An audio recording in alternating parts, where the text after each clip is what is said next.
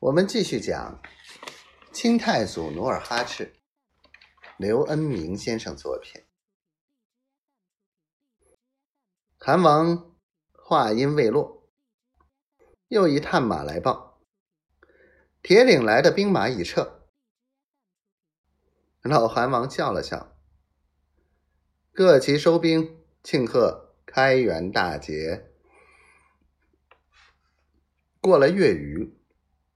老韩王又亲率八旗官兵，趁铁岭空虚，悄悄带兵围攻这座沈阳周围的重镇。七月二十五日，兵临铁岭。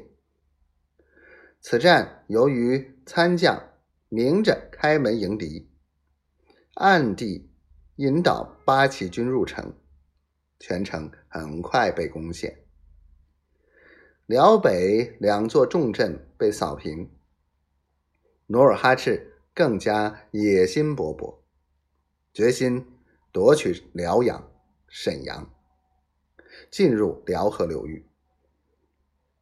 于是，他从铁岭收兵回城之后，立即着手战前筹划，刺探军情，秣马厉兵，置沟梯。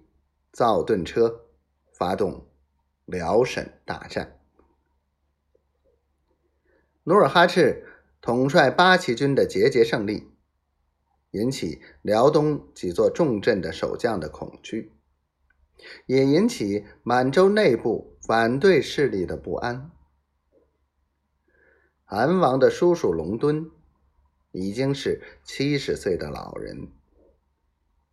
自从努尔哈赤世袭建州左卫都指挥使，他就妒忌万分，几次勾结努尔哈赤的继母、舅父以及努尔哈赤的仇人尼堪外兰，想把努尔哈赤害死，以便自己接任都司的赤峰。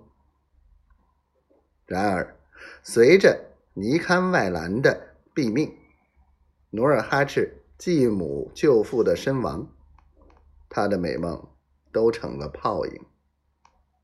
他一时身孤力单，只好屈意从命，以屈求伸，等待时日。三天前，隆敦跟随大军进入铁岭，偶然在一家梨园见到沈阳卫的老游击贺甫。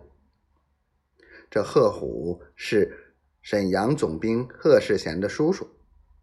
贺世贤多日来很怕开元铁岭失守，就暗地派他回老家坐镇铁岭，掌握辽北军情。